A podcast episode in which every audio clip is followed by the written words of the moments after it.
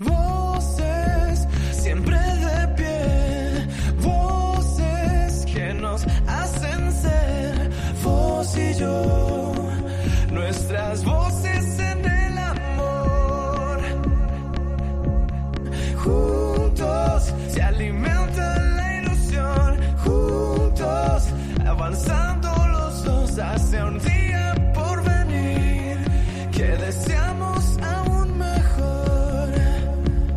Comienza el valor de otras voces,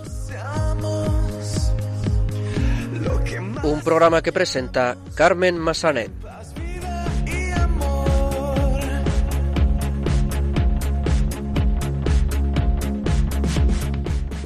Muy buenas tardes, bienvenidos a una nueva edición de El Valor de otras Voces, el programa de discapacidad de Radio María. Comenzaremos el programa con una entrevista a otro miembro de CECO. Como ustedes ya saben, este año la Asociación de Ciegos Españoles Católicos celebra su 25 aniversario y para celebrarlo entrevistamos a miembros de la asociación de diferentes ciudades que nos cuentan lo que significa o ha significado CECO en sus vidas. Daremos a conocer el trabajo de la Asociación Seis Estrellas, una organización que nace poco, hace poco más de un año y se dedica a trabajar por la integración de las personas ciegas en países en vías de desarrollo. Sobre todo ahora mismo se están centrando en África. Los locutores de Radio Roncali, que pertenecen precisamente a la Fundación Juan 23 Roncali, nos traerán las últimas noticias sobre discapacidad y finalmente el padre Jesús Recuero volverá a estar con nosotros para hablarnos de otra santa relacionada con la discapacidad. En esta ocasión se trata de Bernadette Subigú quien sufrió mucho durante su vida debido a sus enfermedades, pero su fe permaneció siempre intacta. Comenzamos.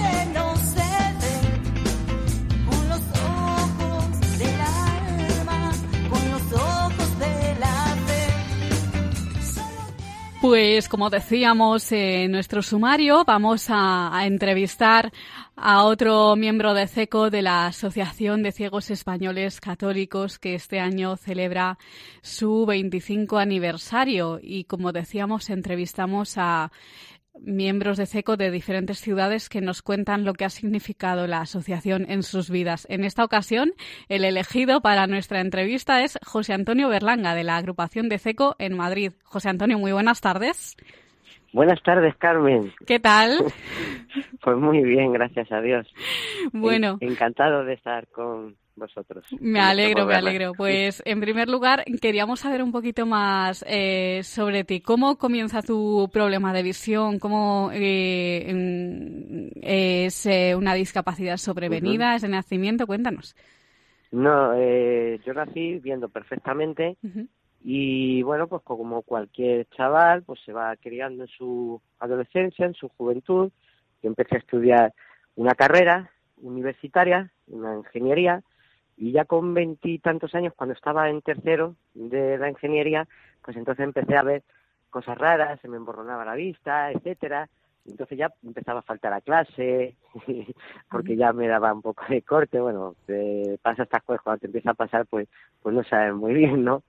Y, y bueno, y empecé a perder vista y entonces ya me diagnosticaron la retinosis pigmentaria.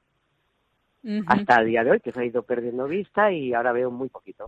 Hace cinco o seis años que empecé a utilizar el bastón. Antes de conocer la ¿eh? 11, tu vida era eh, totalmente normal, Bueno, estudiante universitario. Estudiante universitario, fiestero. Eso también, ¿no? Eh, ¿Qué edad tienes ahora, José. Antonio? ¿Qué edad Bueno, tienes? pues ahora soy, soy un, un chavalito de Ajá. 44 años, Ah, bueno, bueno. un joven de 44 años. Y bueno, eh, ¿entras, ¿en qué momento entras en la 11? En la 11 entro a los 26 años, 27 más o menos. O sea, pues hace, hace ya 17 años, 17, 18 años. ¿Cuál ha sido tu Entonces, trayectoria? Bueno, me, me costó entrar, ¿eh? Sí. Porque quieras o no, sí. Claro, cuando ves perfectamente, pues eh, lo primero que te entran son los complejos y te piensas que la once pues es un mundo que nunca te va a tocar a ti, de, de bichos raros, eso piensas antes, claro. ¿sabes? Claro. Luego, bueno, una vez que ya das ese paso, eh, un poco llevándote de la oreja, pues, pues bueno, pues ya acabas entrando y poco a poco ya te vas adaptando, te vas sintiendo más familiar con el asunto y bueno, todo gracias a Dios, la verdad, porque si no hubiera sido por la ayuda, la ayuda de Dios, no, no creo que hubiera llegado a donde llego ahora, que soy fisioterapeuta, porque luego estudié la carrera de fisio en la escuela de la UTE. Es muy buena, por cierto. Ah, ¿Cómo entras en contacto con CECO?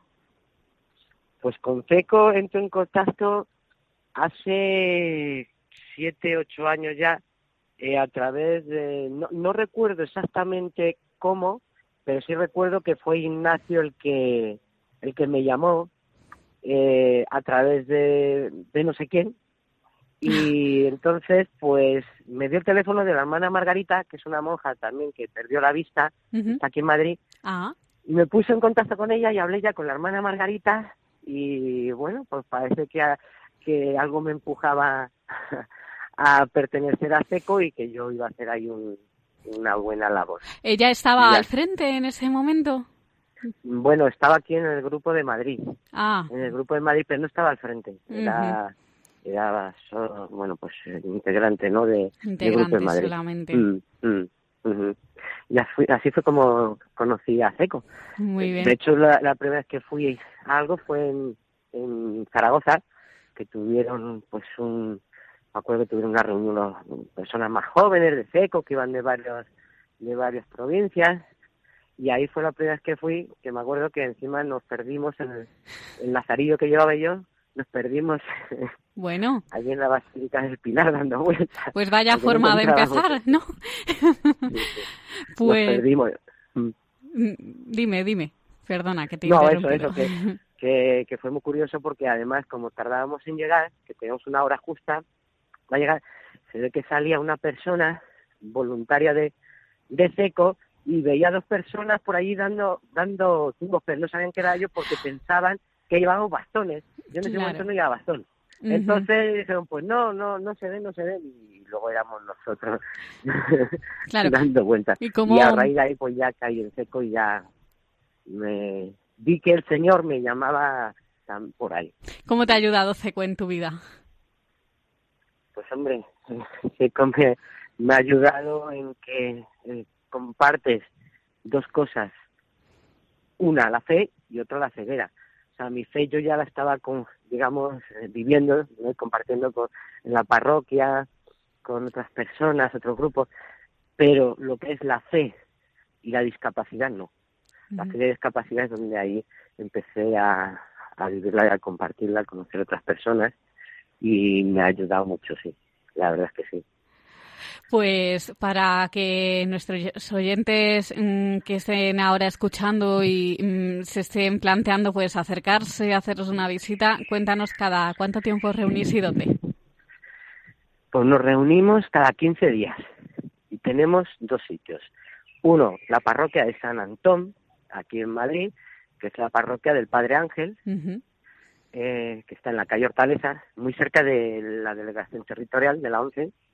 Ahí nos juntamos una vez al mes. Normalmente tenemos esta reunión, leemos el Evangelio, nos viene alguna vez algún testimonio y después tenemos la Eucaristía con el Padre Simón, que es nuestro conciliario. de, de- de Madrid.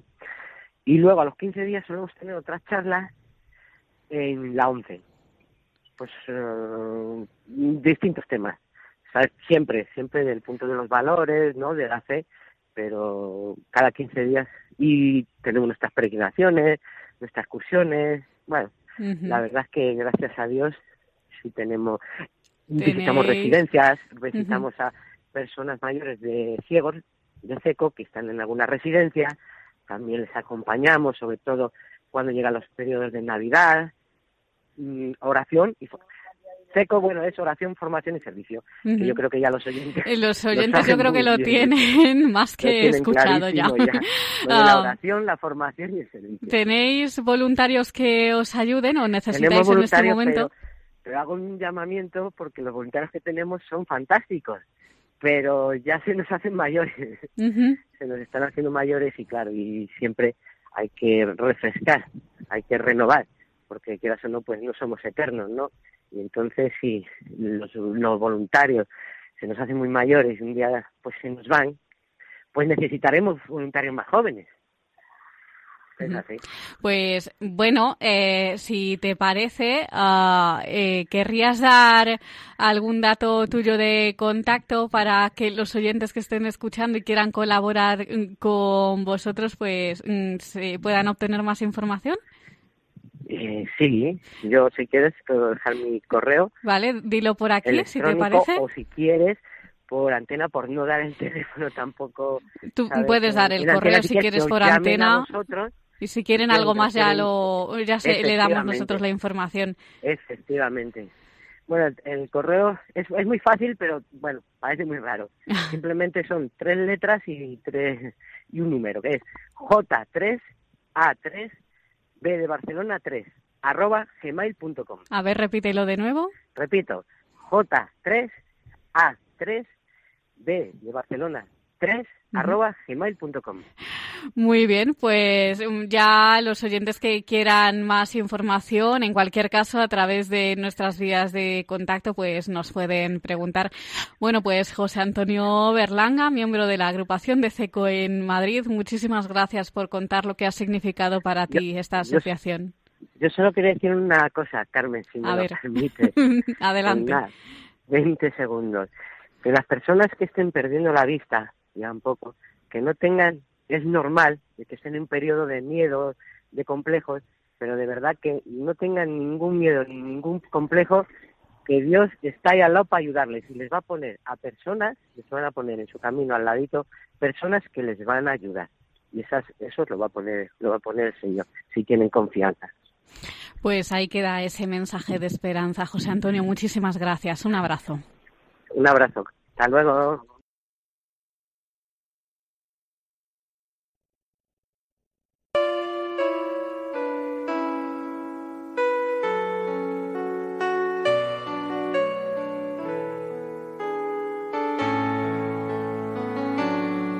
Luz en la oscuridad, personas que hacen un mundo mejor.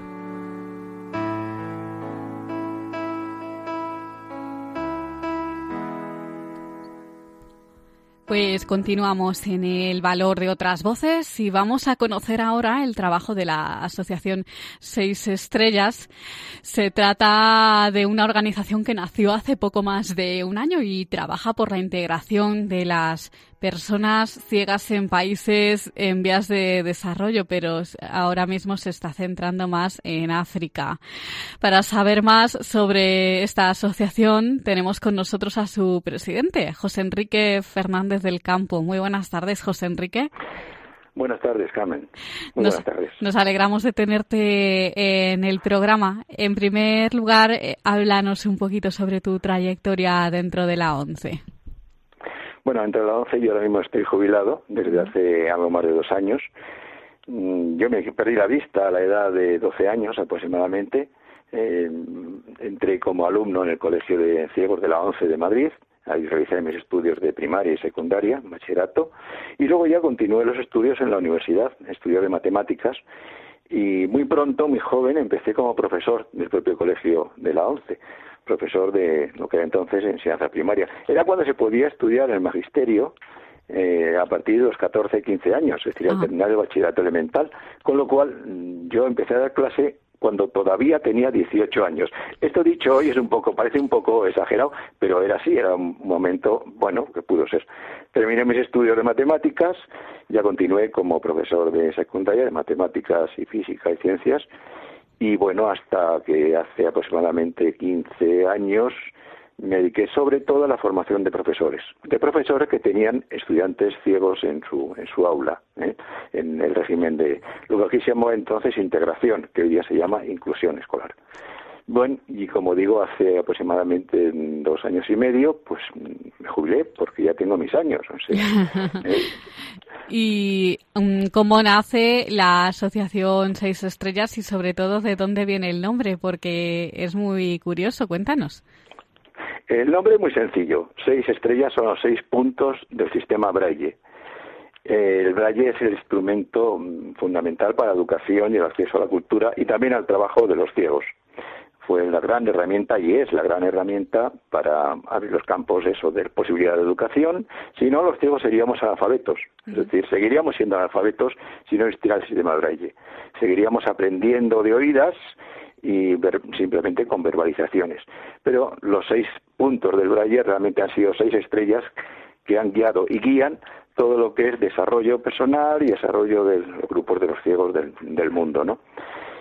Bien, eso por un lado. ¿Cómo nació la preocupación? Pues con ocasión de un viaje que realicé a Costa de Marfil hace aproximadamente tres o cuatro años.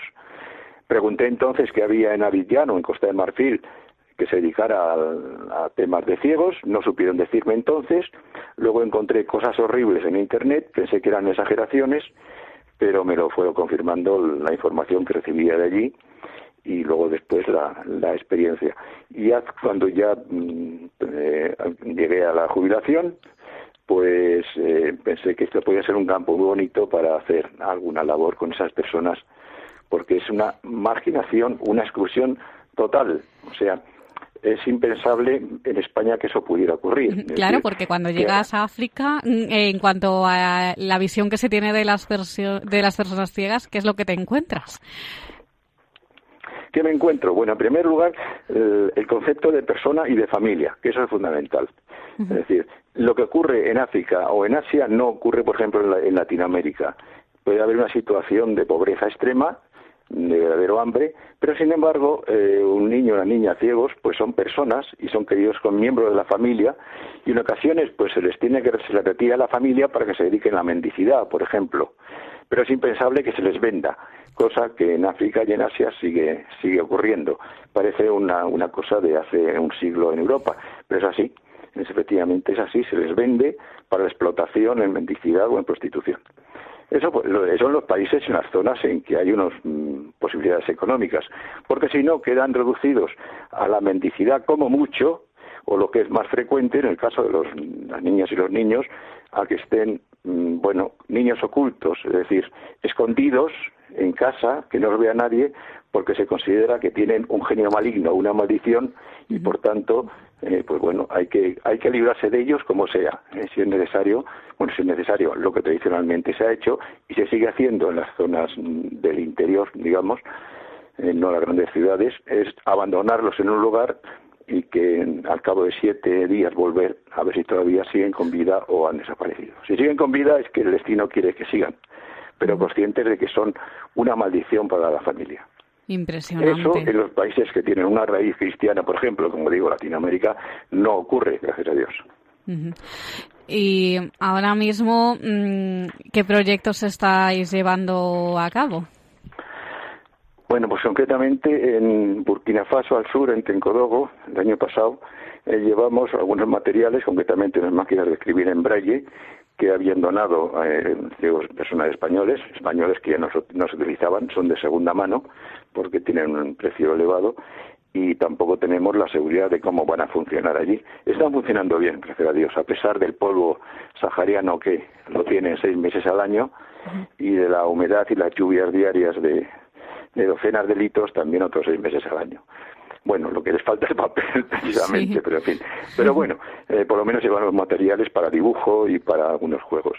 En el caso, es una escuela, como digo, al sur de Burkina Faso, en Tencodogo, que son aulas dentro de una escuela San Vicente de Paul, que depende de la diócesis de Tencologo.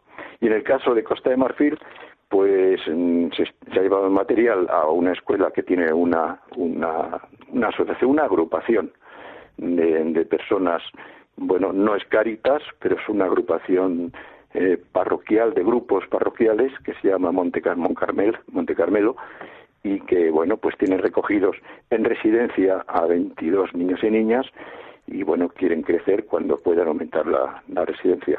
En cuanto a otros aspectos, hay un proyecto de colaboración con una fundación de Costa de Marfil para la construcción de un centro de atención integral.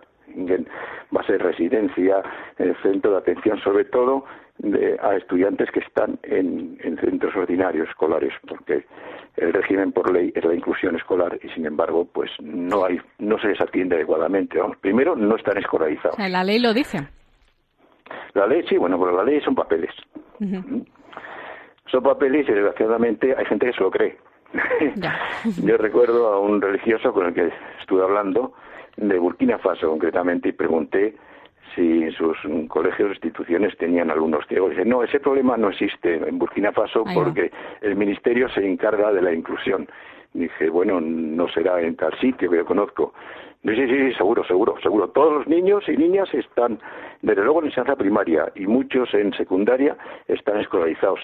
Digo, vamos a ver, eh, ¿usted los ha visto? No, no, pero la ley está ahí. Es decir, hay personas crédulas Claro. eh, que piensan que... la- Bueno, también en España se habla de la inclusión escolar de calidad y bueno, pues habría mucho que discutir que entiende por calidad. Desde luego, eh, el nivel instrumental es muy bajo y bueno, pues sí puede haber, hay una relación buena con los compañeros de, de- de clase, pero bueno, van a ser niños mm, de alguna forma integrados socialmente, pero eh, analfabetos.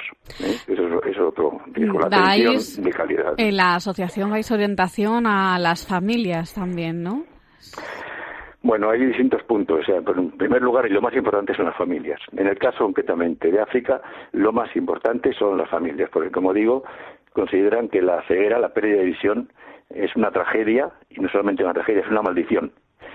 Y en ese sentido es muy importante cuando una persona ciega, como en mi caso, yo soy ciego desde, como dije, desde los 12 años aproximadamente, pues ven, hombre, yo no digo que sea un, eh, en primer lugar, desde luego, no soy excepcional, o sea, en, en España soy una persona normal, vamos, normal, en el sentido que soy ciego voy por la calle con mi bastón eh, y puedo, he hecho mis estudios universitarios, he dado, he dado clases, he sido un profesional, eh, bueno, en mi materia me interesaba muchísimo, que es la enseñanza didáctica de las matemáticas, pues incluso mm, tengo algunas publicaciones, bastantes publicaciones, y bueno, pues mm, la ceguera no ha sido un obstáculo eh, en absoluto para tener una vida social, familiar, profesional, bastante normal. Claro, cuando los niños y los jóvenes ven esto, ahí les llama la atención, porque solo entienden que una persona ciega, una persona que no ve, pues bueno, se puede dedicar a la mendicidad, un poco más. Las familias esto les impresiona muchísimo y que saben los horizontes grandes de que su hijo puede no ser una carga, Claro. puede no ser una carga. Incluso cuando les relato algunos, algunos casos que sí son excepcionales de alguna forma, ¿no? Estoy pensando en, en una alumna que tuve yo aquí en el Colegio de Madrid, que es una, es una, bueno, ya no está niña, tiene treinta y tantos años, tendrá Genet, que es, es etíope, ¿eh? nacida en Etiopía, y es sordociega. Hizo los estudios de primaria, de secundaria en Madrid, luego de magisterio, y hoy día se ocupa de atender, de cuidar a su madre adoptiva, que fue la que la, eh, bueno, la conoció en Etiopía, la adoptó y la trajo a España para que pudiera estudiar. Eh, bueno, pues hoy día es ella la que realmente está cuidando y atendiendo a su madre. Bueno, es un ejemplo muy bonito, pero que a ellos les llama la atención. Bueno, el, Claro, el vídeo está en internet, es en internet. YouTube, o sea que no es ningún invento, ¿no? Eh. Claro, ese aspecto es fundamental para las familias. ¿eh? Bueno, mm, ya digo, es un, el concepto de persona, el concepto de familia, etcétera, etcétera, es muy importante.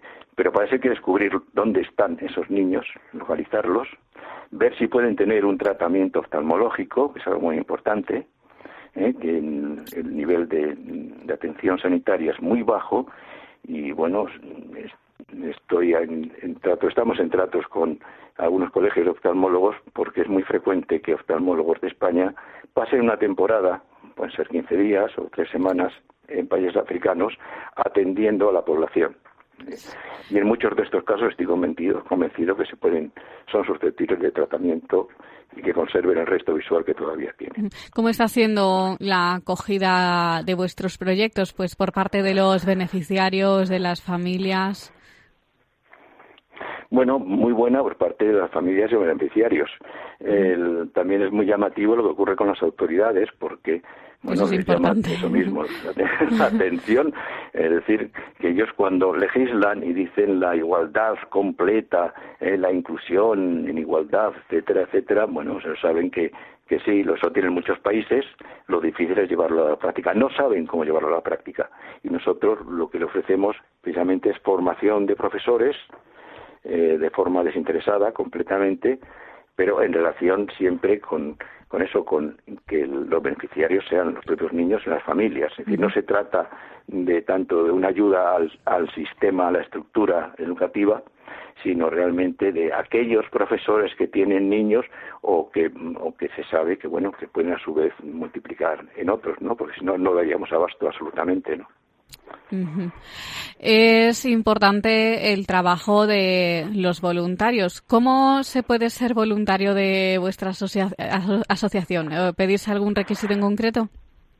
Sí, vamos a ver. Bueno, tenemos una página web donde se puede conocer la, la labor que se está llevando a cabo, eh, cómo funciona la asociación, los estatutos y también la forma de, de colaborar, ya bien sea por de forma de ayuda material económica o de materiales, como pueden ser las máquinas de escribir en braille o juegos adaptados, ajedrez, por ejemplo, y luego la forma de voluntariado. La dirección de la página es seis estrellas con letras, muy sencillo, ¿no? seisestrellas.org Ujú. que es, es la extensión que tienen todas las instituciones de, de cualquier tipo. ¿no? Bien, entonces, entrando ahí se ve que, por ejemplo, como voluntario, y esto es más importante porque se puede colaborar, eh, lo que importa es el tiempo y la formación. Eh, se puede trabajar desde, se puede trabajar desde casa, se puede hacer cosas vía internet, se pueden hacer estudios o se pueden localizar o se pueden hacer asesoramientos o localizar otros servicios vía internet, muy importante para las personas mayores o las personas que están impedidas o la gente joven que se encargan los eh, la red de internet o de, o de Facebook u otras redes sociales, ¿no? Es decir, cómo localizar a estos niños y jóvenes, cómo ayudarles a distancia a los profesores o a las familias o a los colegios o instituciones que tienen alumnos. No es fácil la comunicación vía Internet, pero poco a poco se va consiguiendo. Más fácil vía WhatsApp, porque los teléfonos- móviles están a la orden del día, Pues sí. no tanto los ordenadores, ¿no? Así que Pues repito, si me permites, seis Eso es. estrellas con letras, seisestrellas.org. Acuérdense de los puntos del sistema Braille y lo de seis estrellas surge enseguida. Eso es. Pues ahí queda eso para aquellos pues que quieran obtener más información sobre vuestro trabajo. Mm, En cualquier caso, ya saben que eh, a través de las vías de contacto del programa, que luego recordaremos, pues nos pueden preguntar lo que quieran. Pues José Enrique Fernández del Campo, presidente de la Asociación Seis Estrellas, muchísimas gracias por ayudarnos a conocer un poquito más este proyecto.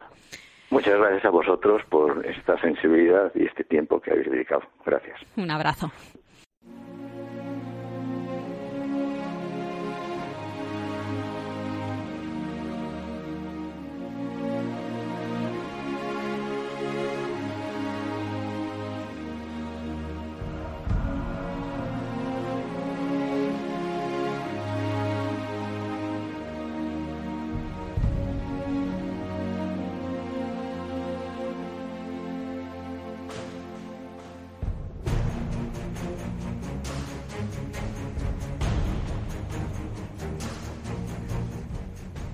Pues vamos ahora con el espacio informativo sobre discapacidad a cargo de los locutores de Radio Roncali que pertenecen precisamente a la Fundación Juan 23 Buenas tardes, Roncali. Muy buenas tardes. del valor de otras voces.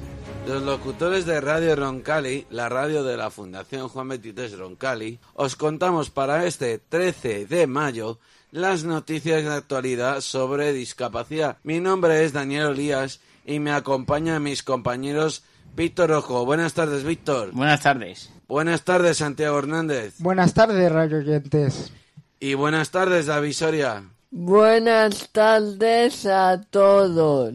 Cuéntanos, Santi, ¿qué noticias nos puedes contar sobre discapacidad? Hoy queremos informaros sobre la ayuda que ofrece la Comunidad de Madrid a las personas con discapacidad intelectual para buscar trabajo. La Comunidad de Madrid acompaña a las personas con discapacidad intelectual de la región en la búsqueda y mantenimiento de empleo a través de dis- distintas iniciativas, como los servicios de provi- provisión de apoyos para, para la inserción sociolaboral SERPAIS, en los que participaron 308 personas durante 2017, con lo que supone un incremento del 15% respecto al año anterior.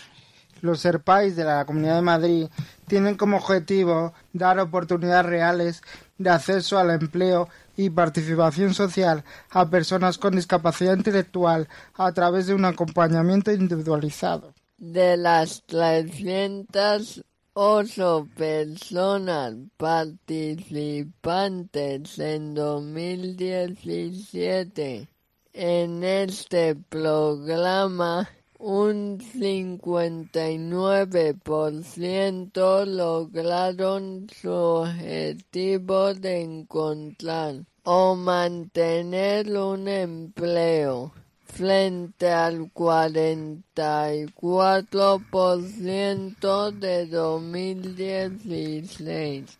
Durante la presente legislatura, estos servicios de apoyo para la inserción sociolaboral se han extendido a todo el territorio regional, de manera que en la actualidad la Comunidad de Madrid cuenta con cuatro SERPAIS, Sur, Este, Noroeste y Madrid Capital, con un presupuesto global superior a medio millón de euros anuales. Los SERPAIS organizan talleres de distintos tipos. Buscan también oportunidades formativas externas para las personas con discapacidad intelectual que se acercan por primera vez al mundo laboral. Además de dar apoyo a las personas con discapacidad intelectual y sus familias, estos servicios trabajan en la sensibilización y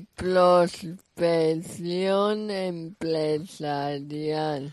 Muchas gracias, compañeros. Y ahora hablamos específicamente de las empresas que contratan personas con algún tipo de discapacidad. Down Madrid premia a 43 empresas de- que incorporan a sus plantillas a trabajadores con discapacidad intelectual. La Fundación Síndrome de Down de Madrid Down Madrid celebró la ceremonia de entrega de los premios Estela 2018, unos galardones que en esta ocasión han reconocido la labor de 43 empresas que han apostado en el último año por la incorporación de 61 trabajadores con discapacidad intelectual a sus plantillas a través del servicio de empleo de la Fundación. En concreto, 29 empresas recibieron este reconocimiento por contratar a 40 trabajadores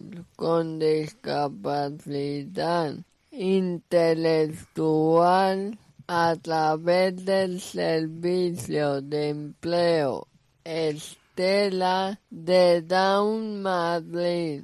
También premiaron a, a otros 17 empresas que han, contrata- que, han contratado a 21 trabajadores a través de SERPAIS, Servicio de Provis- Provisión de Apoyos para la Inserción so- Sociolaboral de Personas con Discapacidad Intelectual en la zona este de la Comunidad de Madrid. Gracias. Más noticias sobre discapacidad. Cuéntanos, David. La Comunidad de Madrid prorroga 77 plazas de atención a personas con discapacidad física. El Consejo de Gobierno de la Comunidad de Madrid aprobó el pasado 3 de mayo la, pro- la próloga de dos contratos de gestión para la atención a personas con discapacidad física y alto nivel de dependencia que, que garantizan el mantenimiento de 77 plazas durante dos años por un importe global de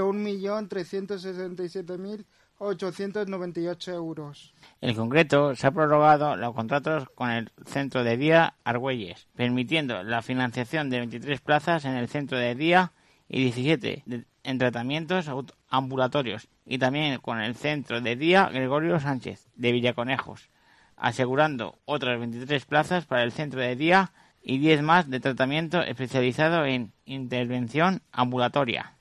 Y ahora os queremos contar una iniciativa relacionada con nuestro medio, la radio. Un programa de radio reúne a mayores y a personas con discapacidad. La residencia Llanos Vital de Alpedrete y la agrupación de personas con discapacidad del Guadarrama, Adisgua, ha grabado la quinta edición Radio Siempre Vital, un programa dedicado a la inclusión social. La directora de los Llanos Vital, Esther García Garbeño, ha plasmado lo que significa la inclusión y lo importante que es poner el valor lo que somos y trabajar con las capacidades de cada uno de nosotros tenemos. Qué gran iniciativa. Seguro que estas personas con discapacidad disfrutarán tanto como nosotros de este medio.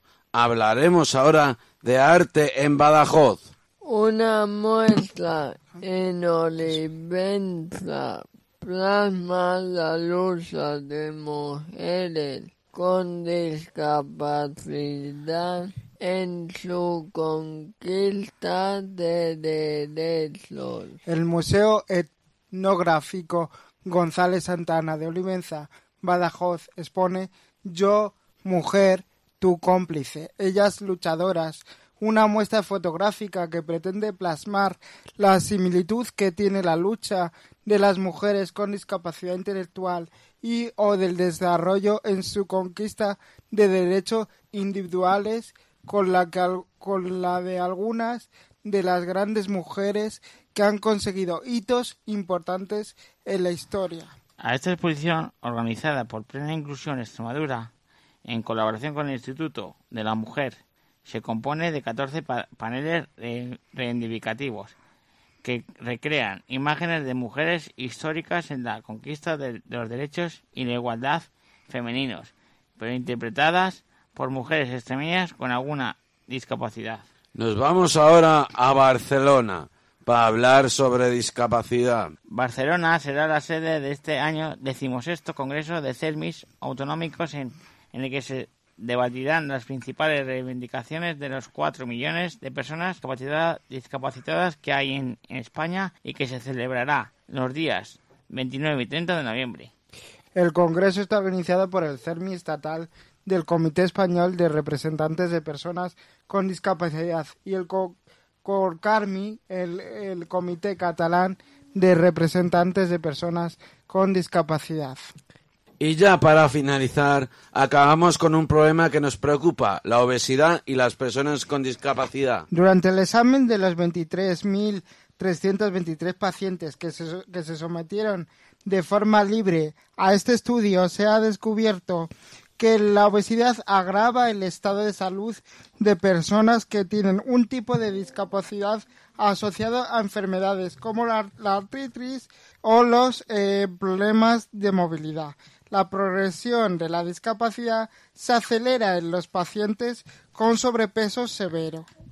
Cuando una persona tiene problemas de movilidad o artritis reumatoide, es mejor si están dentro de un peso, de un peso normal, ya que si las articulaciones sufrirán más de lo corriente y tenderán a adquirir más enfermedades como el paso con el paso del tiempo. En estos casos, la pérdida de peso es una estrategia para mantener el mejor estado de salud posible durante el máximo de tiempo que cada patología permita. Por este motivo se están desarrollando nuevas terapias que integren ejercicios y pautas para perder peso mientras se intentan reforzar las articulaciones y los músculos de los enfermos. Muchas gracias, compañeros, por ofrecer a nuestros oyentes las noticias sobre discapacidad más actuales de nuestro panorama nacional. Y a vosotros, oyentes, os esperamos dentro de 15 días aquí, en el valor de otras voces.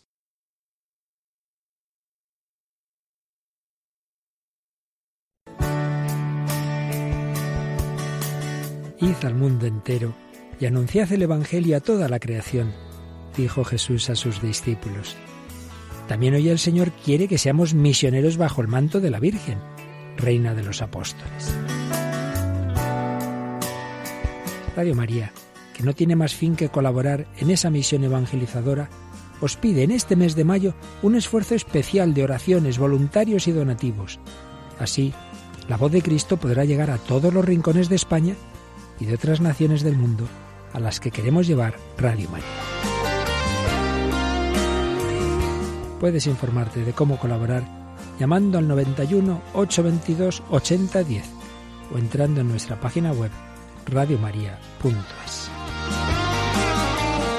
Apóstoles y misioneros del mundo con Radio María.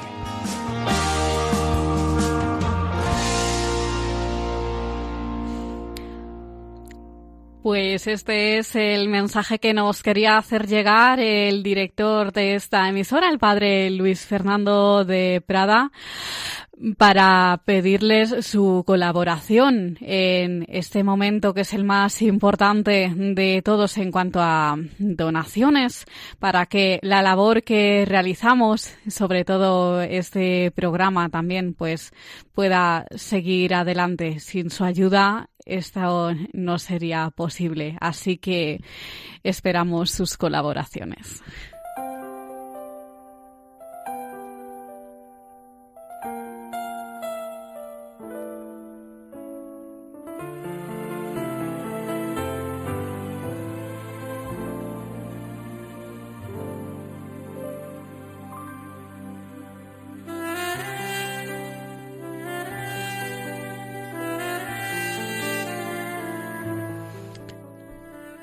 Pues continuamos en el valor de otras voces y vuelve a estar con nosotros el Padre Jesús Recuero para hablarnos de otra santa relacionada con la discapacidad. En esta ocasión se trata de Bernadette Subirú, vidente de la Virgen de, de, las apariciones de la Virgen de Lourdes, quien sufrió mucho a lo largo de su vida a causa de sus enfermedades, pero su fe siempre permaneció intacta. Muy buenas tardes, Jesús. Hola, muy buenas tardes. Bueno, pues eh, como tú has dicho, vamos a comentar en estos minutos un poquillo algunas cosas sobre Bernadette en diminutivo en francés, en castellano sería Bernardita, ¿no? Pero bueno, normalmente todo el mundo eh, suele utilizar la expresión francesa para referirse a ella, a, como digo, a Bernadette, que nace en Francia, claro, eh, en el sur de Francia, muy cerquita ya de, digamos, de los Pirineos de España, el 7 de enero del año 1844. Es la mayor de la mayor de ocho hermanos, nueve, perdón. Eh, no todos en aquellos años, lógicamente, pues en primer lugar la peste, la malnutrición, las condiciones eh, pésimas de la vivienda, eh, la pobreza, hacen que, que, los nueve hermanos pues sobrevivieron muy pocos. Pero bueno, le tocó a ella, es una de las cosas que le tocó precisamente al ser la mayor pues atender un poquito a sus a sus hermanos. ¿Mm? Una condición de extremada pobreza la de sus padres, ¿no? Pero una pobreza que hoy, eh, si insisto un poquito, es porque me parece que es importante tener este dato. ¿Mm? Los padres de Bernadette ¿Mm? viven en un viejo sótano, en un molino húmedo, eh, yo diría casi miserable, cuando el padre de, de Bernadette, Francisco François, pues en el momento de las apariciones eh, recoge la basura del pueblo y del hospital. eh, su oficio era molinero, pero en realidad no ejerce de molinero. Luego, además, eh, el molino donde vivieron, por supuesto, no era propio, era arrendado. Y, y bueno, pues encima el molinero de al, de al lado le acusa de, de haber robado. Entonces, entre ya lo que le faltaba a la familia. Luego también pues un accidente laboral hace que el padre Bernardet pierda un ojo. No puede pagar los 250 euros al año de ninguna de las maneras porque mm, el molino no da, porque los agricultores también conocen una situación de extremada pobreza, por lo tanto no llevan nada para moler. Todo esto hace que tenga que abandonar el, el molino. Uno tiene, diríamos, sería un desahucio de hoy. y entonces mm, su primo le ofrece pues eh, el calabozo, el antiguo calabozo del ayuntamiento mm, de, de Lourdes, eh, conocido con el nombre del cachot, que diríamos traducido al lenguaje nuestro castellano sería el chozo, Eh, no la choza, sino el chozo, porque es que era un chozo, es que eran 18 metros cuadrados, ¿no? inhóspito, en fin. Ahí es donde nace, crece Bernadette con unas circunstancias externas tan lamentables que no impiden la belleza de, una santidad, de una santidad que esta, que esta muchacha fue precisamente lo que cautivó los numerosos enemigos que tenía la familia.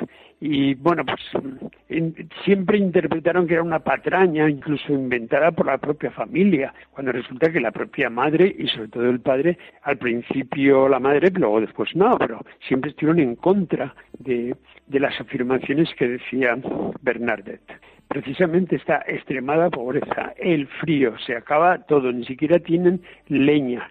Y eso hace pues que una tarde, exactamente el 11 de febrero, con unas amigas, pues se dirijan hacia el río, el Gave, y se acerquen a una cueva llamada Masebiel, que es, la traducción sería roca, cueva vieja, a recoger leña.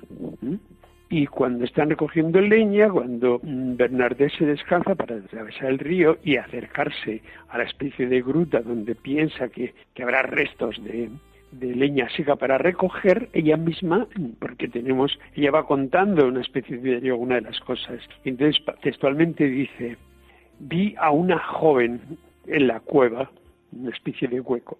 Creyendo engañarme me restregué los ojos. Alzándolos vi a esa joven que me sonreía y me hacía señas de que me acercara.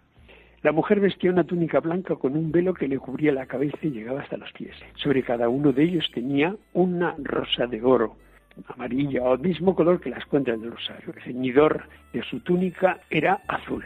Tuve miedo. Bueno, este es el relato de su primera aparición.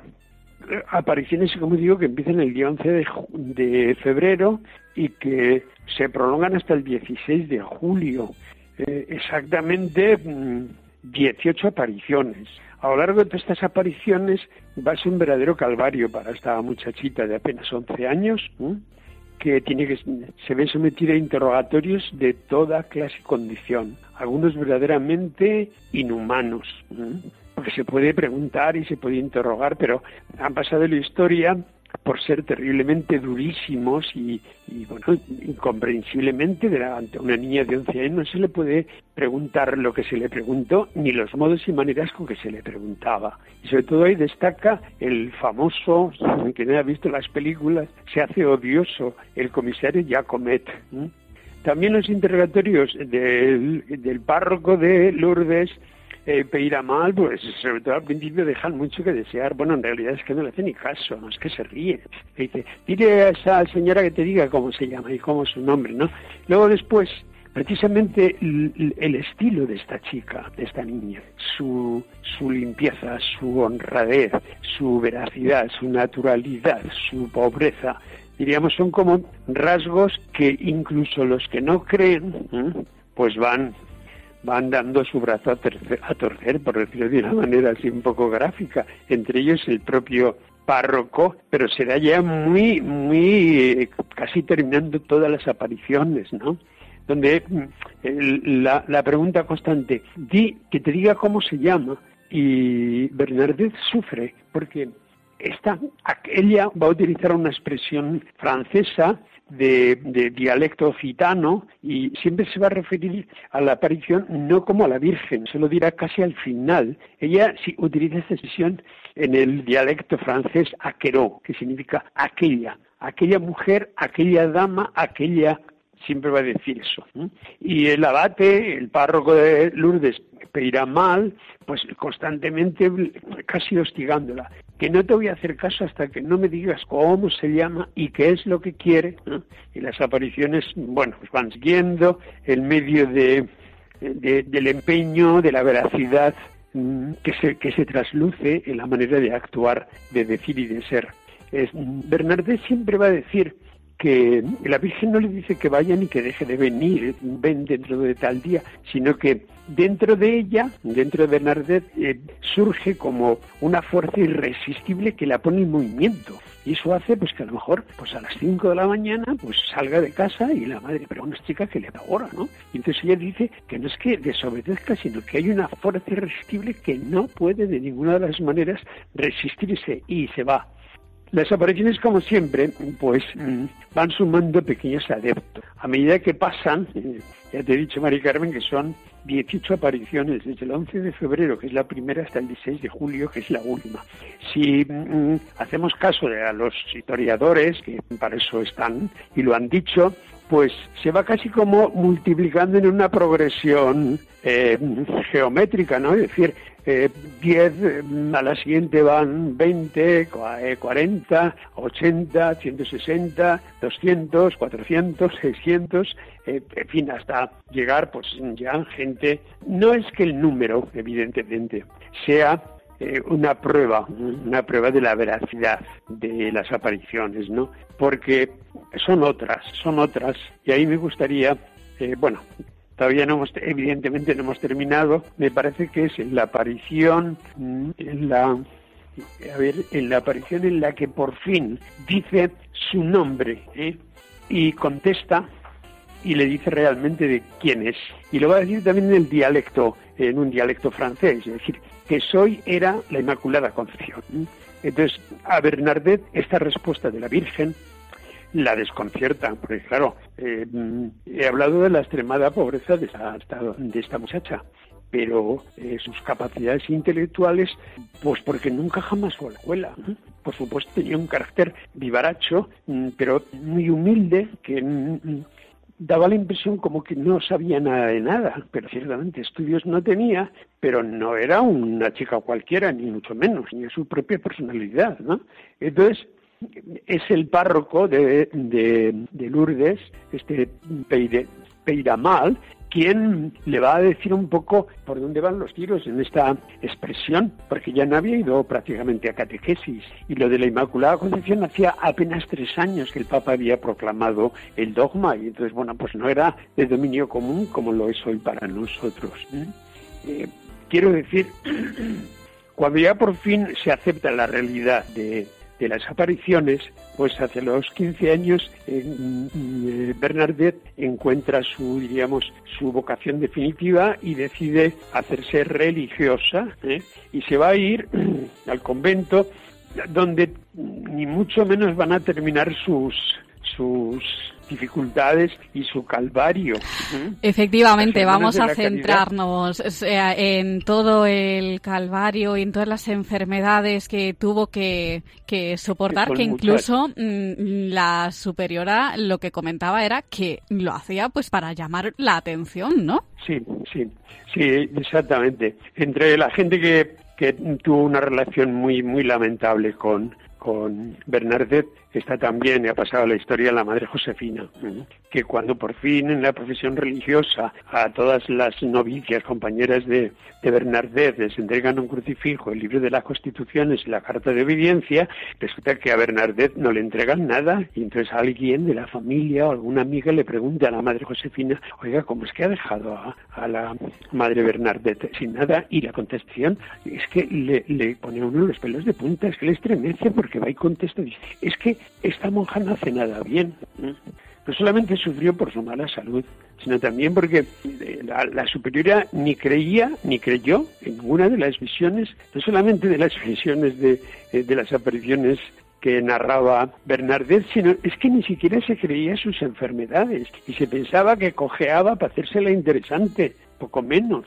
Y cuando por fin eh, la enfermedad se agrava y vienen los médicos y resulta que, que lo que se suponía pues que era una dolencia tonta y ridícula de hacerse poco menos que la coja, es que tenía un tumor impresionante en una de sus piernas, que tenía tuberculosis ósea diagnosticada ya en el último estadio, pero que lo había, la había contraído precisamente debido al, al carácter inhóspito y a la humedad de, de donde nació y donde vivió pues los años en el molino y en el casot de, de, de, de Lourdes, eh, lo, que llamamos el, el calabozo, donde, donde estuvo viviendo pues, casi cuatro o cinco años. Sin embargo, eh, en medio de este calvario es un poco lo que tú decías, Mar Carmen. No por ello Bernadette mm, eh, ceja en su trabajo porque se había dedicado a ser enfermera y sacristana. Durante los nueve años se impartió eh, el noviciado y el monasterio con las monjas de la congregación, sino que verdaderamente hasta que no pudo más por los agudos ataques de asma y de la enfermedad que padecía. Realmente su muerte es realmente también muy, muy admirable de destacar porque Vamos a Eh, centrarnos sí, ahí. Eh, ¿Qué dijo las últimas palabras, esos últimos momentos? Claro, sus últimas palabras fueron decir, la he visto. Dijo, la he visto otra vez. Qué hermosa es. María ruega por mí que soy madre, madre, no María, madre, ruega por esta pecadora. Estas fueron sus últimas palabras. ¿sí? Y yo quisiera destacar, porque no podemos Un minuto. no podemos extendernos, pero Bernadette eh, es una mística, vive una espiritualidad basada en lo que precisamente el Papa Francisco llama hoy la santidad normal, ordinaria, carente de estructuras complicadas y ni ideologías ni discursos. O sea, una espiritualidad evangélicamente serena, basada en la verdad y en la naturalidad y en la pobreza. Siempre reconoció lo que sus detractores decían de ella, ¿eh? que era una ignorante, que era analfabeta, que no tenía educación, que no sabía nada, que no sabía leer, que no sabía escribir. Eso siempre lo aceptó. Nunca le molestó que le dijeran eso. Eso sí, eso sí. Nunca, nunca permitió que todas estas afirmaciones la hundieran, la aplanaran y la aprisionaran debajo de la de. Nunca. Eso nunca lo permitió. ¿eh? Ella aceptó los reproches que decían que además era verdad. No sabía leer, no sabía escribir, era analfabeta, era una inculta, pero ella interiormente todo eso no la hundía, sino decía, muy bien, es así, pero Dios me quiere. Pues Padre Jesús María, Recuero, perdona. Qué bien. Luego quisiera decir, permíteme dos, dos ideas más. Rápido, rápido. Eh, nunca jamás permitió ser considerada como un objeto para que todo el mundo la viera y la venerara. Nunca fue detrás de la fama, nunca permitió esa fama y por último, y por último, su absoluta repugnancia al dinero. Jamás permitió que un franco ¿eh? Le llegara precisamente como fruto de sus apariciones. Lo cierto es que nacieron en la pobreza sus padres y murieron en la pobreza. Es decir, las apariciones no cambiaron el estatus social económico para nada, para nada de esta sencilla muchacha, ¿eh? de la cual se puede decir, y esto sí que es lo último, lo último que quería decir yo, que en ella una niña pobre de escasísima educación, pero de una entrega y una fe incondicionales, que sufrió la burla y la incredulidad de muchos que se consideraban a sí mismos doctos dentro de la propia iglesia. Esta muchacha encarna en la historia de la humanidad un ejemplo vivo de aquellas palabras que ya dijo el Señor. Padre, te alabo porque has ocultado estas cosas sabios e inteligentes y se las has revelado a los pequeños es decir, a la pequeña Bernadette. Pues Padre Jesús Recuero, muchísimas gracias. Lo tenemos que dejar aquí. Ha sido un placer, Ya, ya, como ya siempre. que- Muchísimas gracias. que Hasta pronto. Bueno.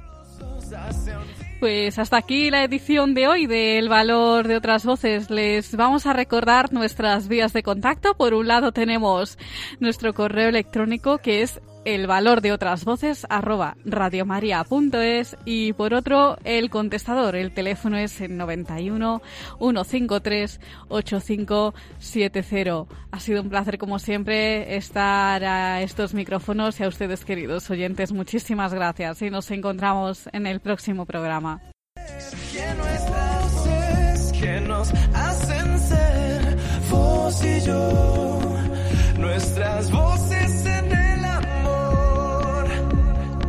Han escuchado El valor de otras voces. Un programa presentado por Carmen Massanet.